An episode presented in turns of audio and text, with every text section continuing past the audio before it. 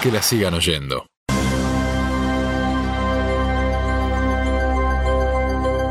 No podía ser menos. El Rincón del Cipallo empieza con esta frase en inglés, que es algo así como preparados o listos para el combate, porque hoy vamos a hablar de Ali Fraser, un clásico de los clásicos del boxeo mundial. La batalla más sangrienta de la historia del boxeo. Ayer, 1 de octubre, se cumplieron 43 años de Thrill en Manila. ¿Thrill en Manila? Sí. La tercera pelea entre Ali y Fraser. De fondo escuchamos War de Rocky 4. Me di ese gusto también hoy. Hoy estoy con muchos gustos musicales, me estoy dando ¿eh? lo tengo que decir. O sea, te dejaron solo y hiciste lo que Eh, quisiste. lo que quise, me quedé solo en casa. Bueno, primero vamos a hacer un repaso sobre la historia eh, de los dos. A ver, Fraser y Ali eran amigos. Eh, para Joe Fraser, Ali había sido muy valiente en negarse a combatir en Vietnam, Sí. lo cual le sucedió que terminó perdiendo la licencia boxística y el título mundial. Correcto.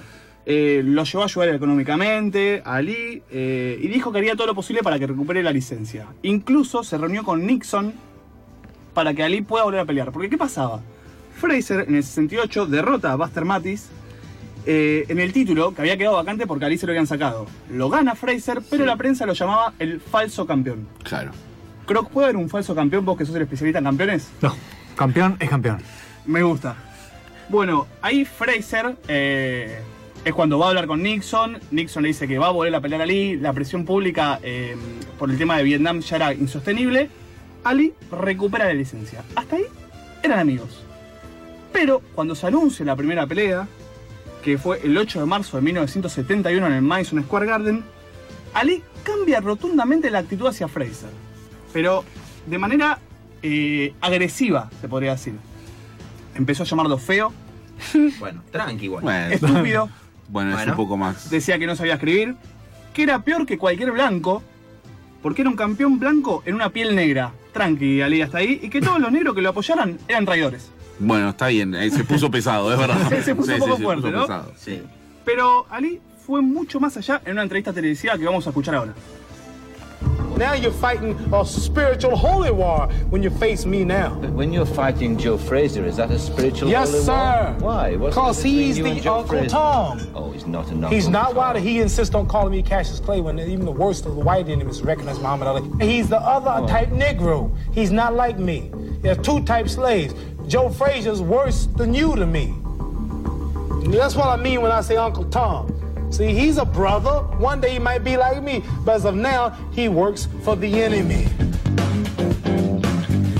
Es el tío Tom. Insiste en llamarme Cassius Clay, aun cuando su parte más blanca sabe que soy conocido como Muhammad Ali. Es otro tipo de negro. No es como yo. Hay dos clases de esclavos. Fraser es peor que, que vos, le dice el entrevistador blanco. Sí. Es un hermano. Un día puede ser como yo, pero ahora trabaja para el enemigo. Muy tranqui, Ali. De todos modos, que Fraser le diga a Clasius Clay a Ali era una provocación, porque de hecho Ali cuando se convierte a, Al islamismo. a- al islamismo, dice que pierde su nombre de De esclavo, y tiene su nombre real que es Mohamed Ali. Entonces que Fraser le diga a Clasius Clay no es que tampoco Fraser era el buenito, sino que era una provocación también. Lo La provocaba. ocasión que también usa, si no me equivoco, Ringo Bonavena. Sí, hablamos Sí, de sí. esto el otro día en el Se programa. nota que escuchaste el programa. Bonavena le- diciéndole Clay, Clay, Clay, Clay durante Claro. toda la entrevista previa a la pelea. Y ahora Por- Chicken, le dice. Chicken, Y ahora chicken, Chicken. Porque no había ido a la guerra, justamente. Claro. Bueno, Ali le dice tío Tom. ¿Qué es el tío Tom? Un person- personaje de una novela eh, que se llamaba La cabaña del tío Tom. Tío Tom era un esclavo, un esclavo muy bueno que sufría de todo y siempre era muy amigo de los blancos. Y como que aceptaba su destino. O sea, tranquilo insulto. Bueno, la primera pelea dividió... No, no voy a decir como te ves.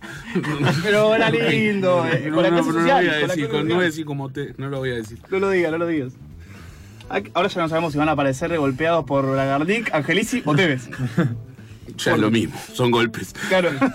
bueno, aquella primera pelea dividió Norteamérica. A ver, era fácil. Si apoyabas a Ali, eras Sí. progresista, anti-Vietnam y a favor de los de- derechos civiles. Si apoyabas a Fraser, eras un miembro de los Estados Unidos blanca y conservadora. Punto. La grieta, La grieta, la famosa grieta. de nuevo. Ninguno había perdido nunca. eh, el espectáculo fue sublime, para que se den una idea. Frank Sinatra fue el fotógrafo de la pelea. Hermoso. ¿Qué, qué Hermoso. Voy a sacar fotos, Voy a dijo sacar Sinatra. fotos. Sinatra sacando fotos. Una cuestión, Fraser eh, era otro estilo de boxeador distinto a Ali. Totalmente Ali era un diferente. tipo que era un pesado con características de mediano y Fraser era un bombardeo. Sí. Te agarraba a piñas, te demolía. La famosa Ali de flota como una mariposa, pica como una abeja. Sí. Fraser, Fraser tenía un martillo en la mano. Te Exactamente. pegaba, te molía. Y era muy difícil de caer. Eh, Ali estaba tan seguro de ganar que unas, horas antes de la pelea empieza a decir que si era derrotado se iba a arrodillar, se iba a arrastrar por todo el ring y le iba a decir a Fraser que era lo más grande del mundo. Aparte con el histrionismo que tenía Ali, no es que lo está diciendo como yo, era Sí. tipo gritando Sí, con un micrófono. Bueno, contra todos los pronósticos, Fraser domina el combate y hasta le tiró un gancho de izquierda que lo voltea a Ali. Ali dice que se resbaló. Está bien. Fraser dice que se rebaló con mi gancho de izquierda. Claro. Eh, y Fraser termina ganando por puntos. Bien ganada la pelea, se podría decir. Ali salió a hacer el juego de Fraser de un combate muy cuerpo a cuerpo. Y fue el primer boxeador en ganar la liga. Esto fue una conmoción en Estados Unidos. ¿Y qué pasó? Fraser dijo, bueno, ya no me va a joder más. Ya le gané, le mostré que, que soy mejor. Pero no, sucedió todo lo contrario. Ali nunca acepta la derrota. Dice que pierde por la decisión de un hombre blanco. Siempre la Excelente. cuestión racista en el medio. Mm. Y a partir de ahí, escalada violenta más todavía. Arreglan para un segundo combate, la revancha, 18 de enero de 1974. Otra vez en el Madison Square Garden, esta vez ninguno peleaba por el título. Porque Fraser lo había perdido con Foreman un año antes, en una pelea en la cual Foreman le pega una piña a los 10 segundos, Fraser cae y queda tonto durante los dos rounds siguientes hasta que el árbitro le da por perder la pelea. Pero tipo rebotaba en el ring, Fraser. Para que se den una idea, los muchachitos que peleaban en esa categoría. Foreman, Fraser, Ali. Ali después se enfrenta a Foreman. Y le gana. Y le ganan en, en otro Eh, combate. The Jungle, en- Exactamente, en Zaire. en Zaire.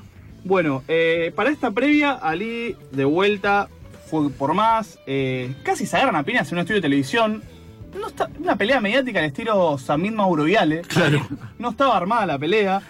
Eh, Ali le empezó a decir ignorante. Fraser se paró. ¿Qué me dijiste? ¿Qué me dijiste? Hasta que Ali, sentate, sentate, sentate, lo agarra del cuello, se tiran, todo muy bizarro. Pero Fraser dice que le quería pegar de verdad. Bueno, ahí la pelea fue diferente. Ali, mucho más inteligente, se conforma con ganarle por puntos, la trata de ensuciar, lo agarraba de la nuca a Fraser, aprovechando la diferencia de estatura, Ali era mucho más alto, bailoteaba por el ring, no fue el combate cuerpo a cuerpo, y Ali que era gigante, con los brazos larguísimos, era jab, jab y le pegaba. El entrenador de Fraser denuncia que el árbitro dejó hacer lo que quiso a Ali, y el árbitro dice, a Fraser parecía que le gustaba que le peguen. Claro. Tranqui. Tranqui. Esta parte es excelente. En la conferencia posterior a la pelea le preguntan a Ali de quién había sido la decisión ahora. Ali se cae de risa y dice, de un hombre blanco. Pero esta vez fue la correcta. Ali Bien. no debía absolutamente... Gana Ali esa. Gana Ali, quedan uno a uno. Ali, un año después, venció a Foreman en Zaire, esto que nombramos antes como la batalla Exacto. de Rumble in the Jungle. Un dato, usted que es fanático de Rocky. Ali le gana a Foreman como Rocky le gana a, a Drago, que lo cansa, que recibe Sí. un montón de golpes. De hecho, Foreman casi se desmaya de- de- de- del esfuerzo que hace. Me, me acabas de spoilear Rocky. No, ¿no viste Rocky no, 4? ¿cómo que Sí, no? la vi, la vi, Me la vi. asusté Ok. por un momento, estuve a punto, estuve Era raro. Era el chiste, era chiste. Sole que casi se va del estudio. Sí, sí, sí, sí. Me choqueó un poco, eh, menos mal. Pero de ahí Casi está paro sacado ese yeite. O sea, Foreman es un luchador mucho más, un boxeador mucho más eh, atlético, más joven, Mm. con mucho más resto físico. Eh, Ali era veterano ya, era un tipo Sí, con varias estaba batallas encima. Y el tipo dice, yo voy a dejar que me pegue hasta que se canse. Sí, mucho Ali contra las cuerdas. Exactamente, en la se pelea. apoya todo el tiempo contra las cuerdas, contra las cuerdas, contra las cuerdas, recibe, recibe, recibe. Y en un En el momento, octavo round creo que es. Foreman se queda sin aire. Y ahí Ali hace lo que hace Un Ali. capítulo de Los Simpsons basado en eso. Exactamente, Te iba a decir lo mismo. Como Mero. Que no le Como Homero con. Mike Tatum. Claro. Bueno, eh, y todo quedó servido para la batalla final. Trin en Manila, pero si les parece lo seguimos en el próximo... Pero por favor, me encanta ese suspenso que nos queda, porque todavía hay más que la sigan oyendo y todavía hay más rincón del cipayo con el desenlace del combate del siglo. De la pelea más importante quizás de Ali, Ali versus Fraser, la que definía eh, la final de las tres peleas que tuvieron en su historia.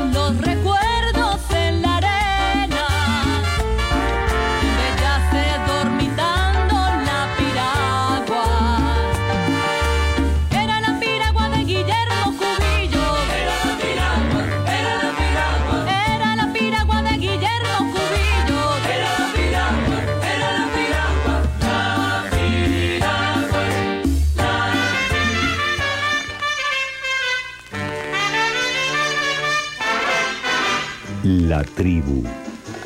Frecuencia modulada estereofónica. Encendida. Sin aire no hay fuego.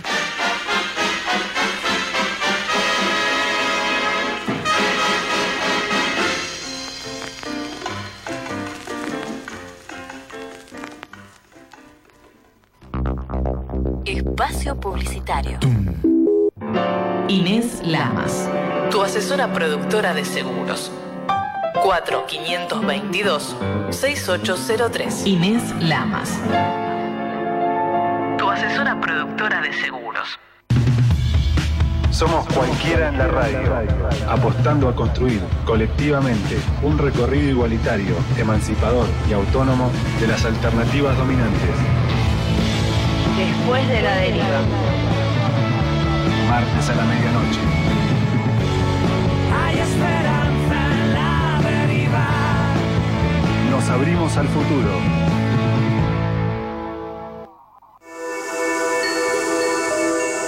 Si estás pensando en construir o en reformar tu casa, pensá en Sanitarios Ilía. Instalaciones de agua, cloacas y gas, grifería, amoblamientos de baño y cocina, cerámica, termotanques y pintura. En Sanitarios Ilía encontrás atención personalizada, entregas sin cargo. Solicita un asesor de ventas al 4656-9000 o a ventas arroba sanitariosilia.com.ar. Sanitarios Ilía. Fin de espacio publicitario. 88.7 FM.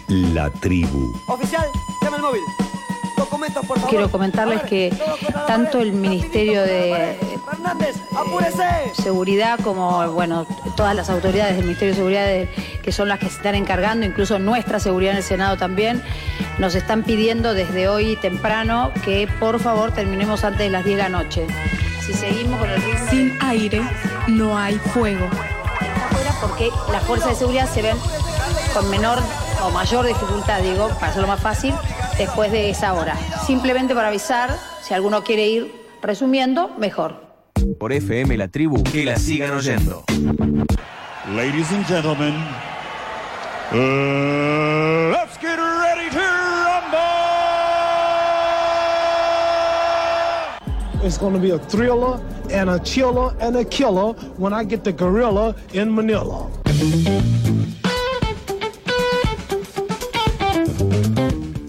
Seguimos con, ahora sí llegamos, ¿no? A Trila in Manila. Habrá suspenso y un asesinato y una historia de miedo cuando coja al gorila en Manila.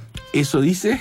Mohamed Ali sobre Joe Fraser. Ya Un, acá un versito le Lo hace. rima aparte. hace un una po- él dice, escribió un poema y acá ya pasa a un nuevo nivel de violencia verbal. Claro. Ya mucho más. Eso cu- cu- eh, cuenta como amenazas, digamos. No, no, Habrá un muerto, y llamarlo habrá un- gorila eh, era Claro, muy sí, claro. fuerte. Eh, Pero- además entre personas de, de- Del de mismo color. De color. De color, claramente. Afroamericanos. Pero no solo lo llamaba eh, gorila. Ahora te voy a contar un par de cosas más que hacía Ali. El médico de Ali, Ferdi Pacheco, un personaje medio raro, cuenta que el combate se cerró porque todos daban a Fraser por acabado. Había perdido con Foreman por paliza, nada más. Le vamos a dar unos dólares a Fraser. Ali se llevaba unos buenos mangos. Y una limonita a Fraser en el final de su carrera. Ali llega dos semanas antes a Manila, rodeado de prensa, caravana de gente, glamour, vino Ali. Fraser no lo va a recibir ni el loro. Un datito. Ya que hablamos de Bragarnik, hablemos de Don King.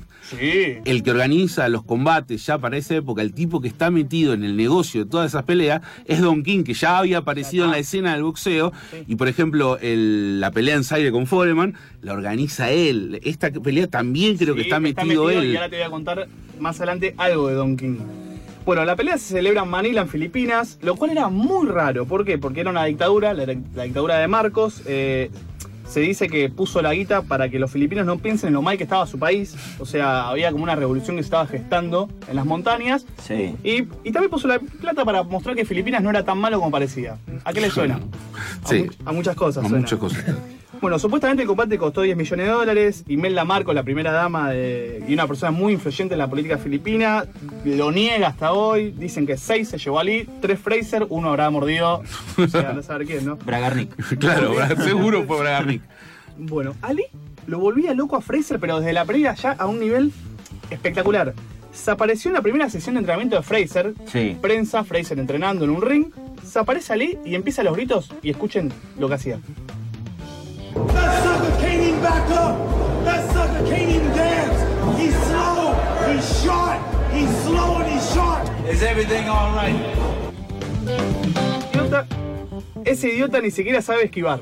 No sabe bailar, es lento, es bajo, es lento y bajo. Pero Ali desde un balconcito, gritando a Fraser y le arroja una silla. Es un nivel tipo titales en el ring Sí. espectacular. Y Fraser le dice, va todo bien. Tipo, no, no Claro. entraba nunca, trataba de no entrar mucho en el juego de Ali. Sí. Para Ali, el tema era que Fraser era un boxeador peor que él, pero también una persona peor. O sea, decía que no tenía imaginación, que era un perro faldero y que no podía hablar. Pues lo odiaba, o sea, era. Y ya Fraser también lo odiaba a Ali. La preparación de ambos fue totalmente diferente. O sea, mientras Fraser entrenaba, Ali se paseaba con una mina que se llamaba Verónica Porsche, mientras había dejado a su esposa en Estados Unidos. Pero acá viene esta perla hermosa. Va con Verónica al encuentro con el, con el dictador Marcos e Imelda. Los- el dictador y la mujer piensan que era la mujer de Ali, la esposa. Sí. Esto lo ve Belinda de Estados Unidos y se toma un avión hasta Manila. Quilombo. Increíble. Bardo. Pará, cae en medio de una entrevista de Ali con la televisión interamericana Belinda a los gritos. O sea, ya tipo Muy bizarro todo. cabaret hermoso. Es, es el inventor, lo, lo- lo estoy descubriendo ahora, de los talk show americanos. Es, es el inventor de los shows pre, Sí. pre, Pre-pelea. pelea, definitivamente. Él, y que acá, como ustedes hablaron en el programa pasado, lo hizo y muy bien Bonavena. Claro. Exactamente. Eh, Ali sacaba un pequeño gorila de plástico a todo lugar donde iba. Y decía que era el alma de Joe Fraser. Ya una cosa muy, muy mega africana, el alma de. Yo no, maneja- no manejaba metáforas. Ya Digamos, está, no ya manejaba el registro de la metáfora. Ahora vamos a escuchar una cosa que decía Ali eh, sobre Fraser, de dónde, lo, dónde se iba a preparar. I have a secret place I go to get ready for Joe Frazier. Every day I go to the zoo. Traducción. Hay un lugar al que voy para prepararme para pelear contra Fraser, el zoológico. Para ver los gorilas. Claro, y toda la gente cagándose de la risa como si esto fuera. Hoy podría ser presidente de Estados Unidos, ¿no? Sí, Que claro. No está tan lejos. Bueno, le preguntaron hace 10 años al médico de Ali, a Ferdi Pacheco, qué le había parecido todo ese show y los comentarios con el gorila. Me pareció perfecto. Parece que era un estúpido que se dejó llevar. Listo. No, un poco fuerte. Bueno, en un, en un entrenamiento le traen un gorila gigante de peluche a Ali. Ali le empieza a pegar a la cara. Ahí viene show, ahí viene el show, ahí viene el show. Pegándole al gorila. O sea, todo, pero ya. Ya era desmedido, no tenía sentido. Mal. El Inadi no existía, ¿no? No, olvídate, el nadie filipino o norteamericano no estaba. Eh, mientras tanto, el equipo de Joe Fraser veía esto como una ventaja. Lo veía muy en el boludo de Ali. Y se lo llevan a Fraser a entrenar a la montaña a una cabana. Muy Rocky 4 Claro. en la nieve, acá, acá con un calor tremendo. Muy Kung Fu Panda. Sí, muy Como Kung Fu Panda. Panda, totalmente. Fraser, que estaba obsesionado con la pelea, se le iba la vida, era pura rabia y dice, chon, me tengo que morir en el ring, me muero, pero yo lo quiero matar. Sí.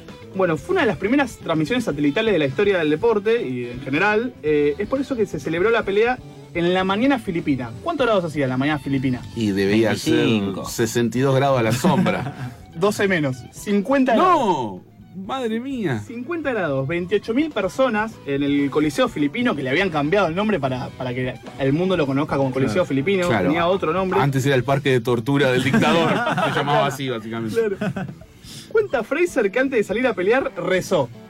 ¿Cómo reza? Bendíceme, señor. Quiero que me des la fuerza, la potencia y el conocimiento para matar a este tipo. Bueno, Bien. Buen rezo. Si Dios existe, tiene que habilitar. Tiene que evitarlo, olvídate. Bueno, eh, Ali bardeó tanto a Fraser que ya los filipinos empezaban a hinchar por, eh, por él, por Fraser. por. Claro. Porque era ya como el que iba de punto. Una hora antes de la pelea, acá aparece Juli, eh, Don King aparece, lleva tres árbitros. El entrenador de Fraser, Eddie, Ba- Eddie Fatch, se niega porque dice que el árbitro que habían puesto en la pelea en Estados Unidos estaba comprado. Una hora antes no se sabía quién era el árbitro. Aparece un filipino que no hablaba inglés y era más conocido como actor que como árbitro de boxeo. Fantástico. Carlos Padilla. Y se llamaba Carlos Padilla. Hermoso, hermoso todo. Bueno, Ali sale con la intención de noquear a Fraser en los primeros cinco rounds. Fraser era como de arrancar, de arranque lento. Sí. Entonces era todo de Ali, nadie. O sea, como muy raro empezar a ver algo distinto. Pero ¿qué pasa? Fraser empieza a pegar con el brazo derecho. Algo que no había hecho nunca. Ajá. Y Ali de golpe no, no empieza a saber de dónde van a venir las piñas. Le cambia la guardia, lo que Le se ca- llama en el boxeo. Es muy complicado cuando vos sos, por ejemplo, un boxeador derecho y tienes un boxeador zurdo enfrente, por- porque te entra siempre la mano de- del zurdo. Le hace eso Fraser. Cosa que también sucede en Rocky. También que pasa Es en Rocky, es tenés verdad. razón. Bueno, Fraser lo empieza a golpear en el cuerpo, en todos lados, le pegaban en la cadera, en la panza. Fraser dice que le apuntaba a los órganos. Claro. O sea, directamente. Lo empieza a llenar de hematomas. Ali se empieza a complicar cada vez más para moverse de los golpes. Sí. Y, o sea, Ali tenía la cara intacta. La cara estaba intacta, pero el cuerpo estaba demolido. Y Fraser dice que recordaba todas las cosas que había dicho sobre él cuando le pegaba. A todo el entrenador asistente que le decía, pegale donde sea, pegale en las piernas, pegale en todos lados. O sea, no se puede pegar de abajo de la cintura, pero era, dale con todo. Eh, los últimos cinco asaltos fueron de lo más agresivo que se dio en la historia del boxeo, se podría decir. Ninguno se quería rendir. Fraser, que ya era casi ciego de un ojo, por un accidente que había tenido en 1964 entrenando, pero nadie lo sabía, lo sabía solo su entrenador. ¿Qué pasa? Se le empieza a cerrar ese ojo, el bueno. No. El ojo derecho. Entonces Fraser empieza como a pelear eh, ciego, se podría decir. En el decimotercer Karate Kid. Sí, ya. Estamos- estamos no, Muy no, bien. No es Karate Kid. El gran dragón blanco. Exactamente. Van Damme. Van Damme. Van Damme, Van Damme. Con el vidrio molido en, la, Sí. en el tachito de Ah, pintura. del coreano. que se pone el- Exacto. Hermoso. Bueno, en el decimotercer round se da un momento bisagra. Ali le pega un derechazo a Fraser, huele al protector bucal cinco filas. El pro- Pero, ¿qué pasa? ¿Para la pelea? No. Siga, maestro, siga, siga. Siga, siga. No, hermano, estamos Fraser- en Manila. ¿Cómo es? Manila, Manila, ya está. ¿qué querés? Estamos jugados. O sea, Fraser con la boca rota. Ali, en el medio de la pelea, se inclina hacia el público, totalmente cansado, y le dice: Es lo más parecido a la muerte que van a ver. El tipo tiene aire en medio de la Sí, pelea sí, sí. para. Al, al médico a todo dice eso. Fraser eh, recuerda la pelea como un infierno. No era una pelea, era una guerra, dice Fraser. El médico, el médico Ali, que dice que eh, al cuarto siguiente fue lo más cerca que estuvo de ver una persona matar a otra en un ring. Porque Ali, ya Fraser, casi ciego, lo caga trompadas mal. Entonces, viendo los resultados de round 14, Eddie Fatch, el entrenador de Fraser, dice, listo, hasta acá llegamos, nadie se va a olvidar de lo que hiciste, vos Claro. así no podés seguir peleando. Pero ¿qué pasaba? Del costado de Ali, Ali le empieza a pedir al entrenador y al médico que le corten los guantes porque ya no podía más del dolor en los puños. O sea que Ali se quería retirar. Claro. Había un ayudante de Fraser haciendo señas Claro, no para que no pare la pelea Claro. y nadie lo vio. Eddie Fatch suspende la pelea. Fraser recontra caliente, déjame seguir, déjame seguir. Si me tengo que morir acá me muero, pero déjame seguir. Ali se desploma en el, en el- en el ring del cansancio y termina la pelea. Ali gana, sería por nocaut técnico, no sé, ponele la, Sí. la terminación. Eh, y Ali, al toque cuando termina la pelea, cambia totalmente el discurso. Es un gran boxeador, es muy duro. Ahora estoy muy, cans- estoy muy cansado, no quiero hacer más nada, quiero dormir un mes, tira Ali. Sí. O sea, cambia todo lo que él había dicho sobre Sí, porque ganó. Sí, Olvídate. Sí. Un bilardista. Un Un bilardista, un dice. ¿Qué pasa? Después de la pelea, va un seguridad del vestuario de Fraser eh, y dice que Ali quería ver al hijo. Entonces va el hijo de Ali y dice que le dicen, Marvis, quiero disculparme con vos y con tu padre por todas las cosas que dije. Decíselo a tu viejo. No le dijo a tu viejo claramente a Ali. Fraser dice que me lo venga a decir a mí. No la dijo sobre vos, no la, hizo- no la dijo sobre él, la dijo sobre mí. Que venga. Bueno, Fraser nunca se lo perdonó. O sea, habían pasado eh, 33 años más o menos de la pelea y Fraser Sí. Dice, lo que un adulto ha hecho en su vida, no importa quién sea, lo que has hecho cuando eres joven, vuelve y te muerde el culo cuando eres viejo. Está pagando el precio de lo que hizo y de lo que dijo. En referencia al, Al Parkinson, al Parkinson Ali. claro. Sí, dice unas cosas un poco más fuertes, como que él tenía 63 años, que podía caminar, hacer el amor o bailar, que él estaba bien, Claro. refiriéndose claramente a Ali. Técnicamente Ali podía bailar. Sí. Lo, lo hacía todo el tiempo, ese era el problema. Claro, claro. Sí. Y este estaba medio ciego. No Sí, claro, que no se haga canchero, pero estaba medio No, y ciego. aparte con, la man- eh, con problemas en el habla, Fraser, porque la mandíbula le quedó bastante Flojita. mal. Ah, Sí. era una pelea entre. Sí, sí, entre escombros, digamos. Sí, lo que quedó, lo que Claro. quedó. Eh, cuando Ali lleva la antorcha a los Juegos Olímpicos eh, de Atlanta, Sí. bueno, un periodista de Filadelfia le pregunta a Joe Fraser qué opinaba. Creo que lo deberían empujar a la llama. Dijo tranqui. Bueno. Eh, en el 2001, Ali da una entrevista al Times. En el calor del momento dije cosas que no debí decir, lo insulté y no debería haberlo hecho. Pido disculpas por eso, todo formó, parte de la promoción de la pelea. Ali como que iba más allá. Bueno, después cuando Fraser fallece en 2011, Ali en todo un, estado bastante malo por la enfermedad del Parkinson, viaja a Filadelfia a despedir a Fraser. Estaba Don King, estaba Larry Holmes, lleno de boxeadores. Y en los últimos años hay un documental muy bueno que lo recomiendo, Facing Ali. Sí, señor. Muy buen Excelente documental. En el cual Joe Fraser ahí, como que lo medio lo perdona a Ali en el final de su vida, porque lo recuerda, llora, dice que era un buen tipo, pero como que al final terminan conciliados, se podría decir. Facing Ali, para brevemente, es un documental donde cuentan a Ali todos sus rivales. Hermoso. Todo, Diez o- o rivales, lo- o 10 sí. rivales característicos de Ali Sí. cuentan cómo era Muhammad era. Ali. Sí, y cómo, era, y cómo les cambió la vida pelear con Muhammad Ali. y el punto de Fraser es como un punto muy alto Ah, dentro del documental porque eh, es, muy emotivo. Claro. Un tipo muy emocionado. Así Sí. que hasta acá, eh, el Rincón Cipayo esta vez, del lado de boxeo, no hablamos de básquet, lo hubiera creo que mucho más interesado en el Sí, boxeo. me encantó, me encantó. Perfecto. Eh, ¿Tocó la campana? Tocó la No campana. se salvó nadie, quedamos todos knockout porque fue una gran historia. Que la sigan oyendo. Que la sigan oyendo.